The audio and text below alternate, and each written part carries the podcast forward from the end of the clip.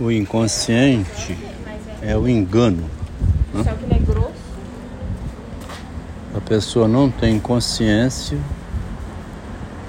que está sendo enganada, né? E nem que é um auto-engano. O Freud se convenceu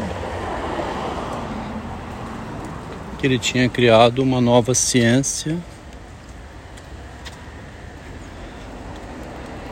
Foi adiante com essa ideia, escrevendo muito, né? E atendendo os pacientes, tentando interpretar o inconsciente. Aquilo que era inconsciente na doença, alguma coisa inconsciente levou ao adoecimento.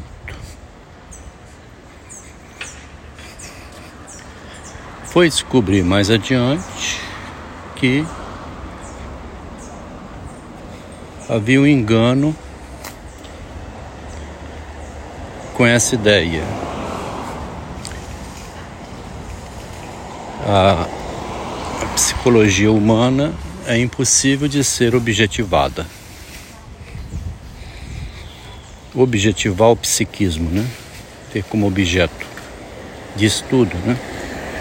De análise, compreensão e previsibilidade. Então, o inconsciente está no engano.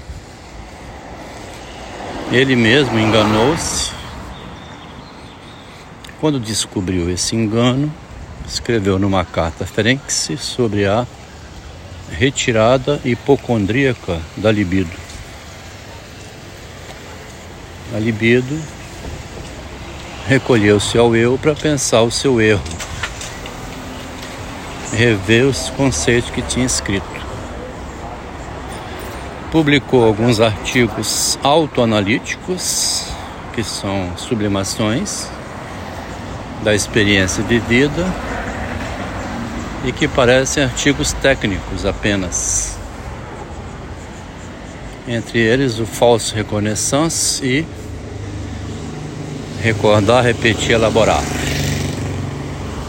Sobre o falso reconhecimento, né? E a necessidade de repetir, recordar, elaborar onde errou.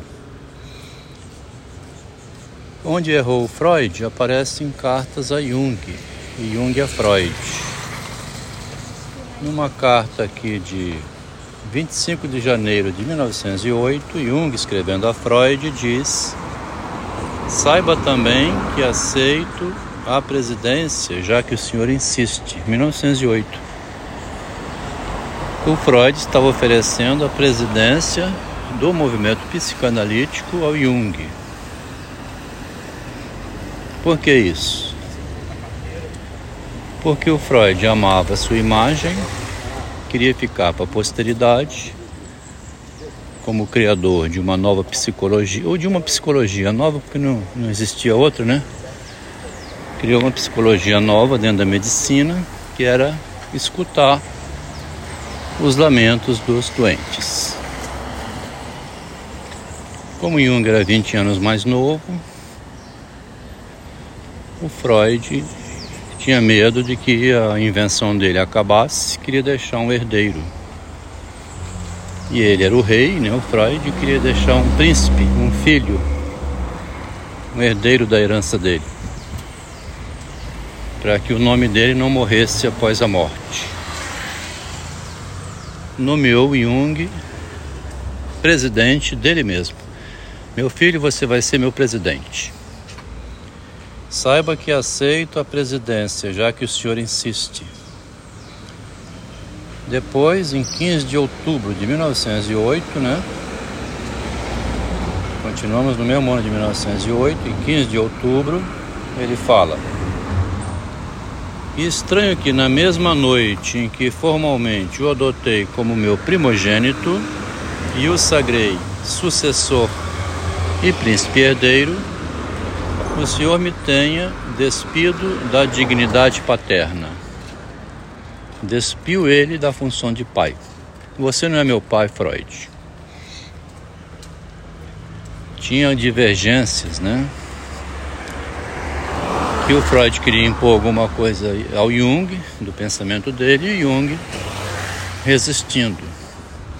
A briga né, dos dois. Jung queria seguir pelo ocultismo e o Freud pela racionalidade. Em 1914, o Freud escreve: Eu tenho a sensação que sempre soube disso, de que ele tinha outros interesses, né, o Jung. Em 12 de junho de 1909, agora, né, um ano da viagem aos Estados Unidos, que foi em setembro, o Jung escreve: Seria na realidade uma suprema tolice que eu, logo eu, que sou seu filho herdeiro, entre aspas, esbanjasse tão insensatamente sua herança, como se nada soubesse dessas coisas. Lá em 1914, o Freud escreve: Na verdade, eu sempre soube, apenas não pensava nisso. Bom, os primeiros meses do seu reinado, agora já é em 18, 10 de agosto de 1910.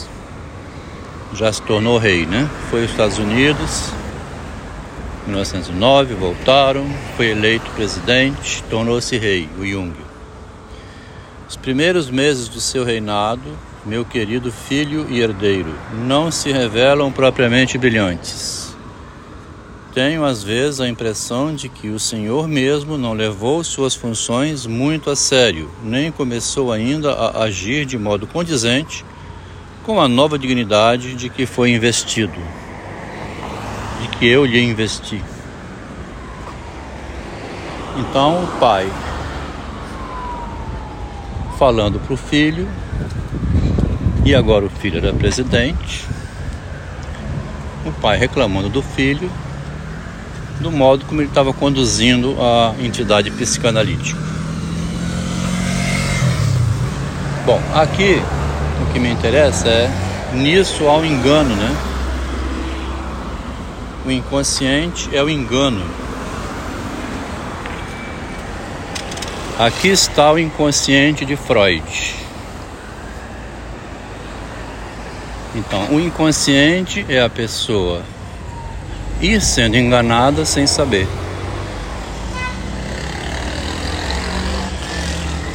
Lá em 1914, o Freud publicou então um artigo sobre o narcisismo, com aquela frase que eu botei no meu livro, né, chamada Narciso chega sempre atrasado relativamente a si mesmo.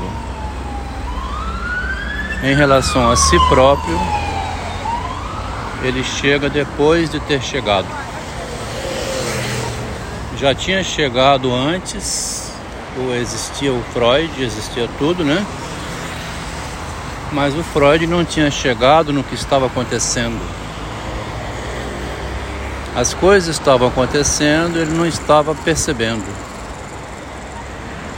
O inconsciente está na falta de percepção daquilo que está acontecendo as coisas vão acontecendo e você não sabe as consequências depois daquilo que está acontecendo agora. Então, se a gente parte por esse lado, compreende que há na psicanálise uma forma de conduzir que é, não sabendo ler, o próprio estudante, né, o próprio analista, não sabe o que está analisando.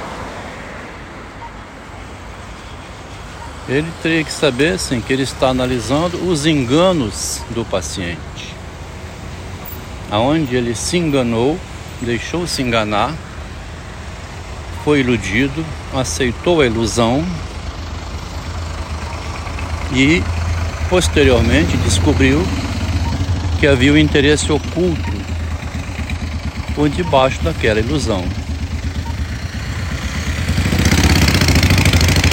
Gente precisa agora se debruçar sobre o livro de cartas entre Freud e Jung e rastreando essas frases, essas passagens que eram indicativas da diferença entre Freud e Jung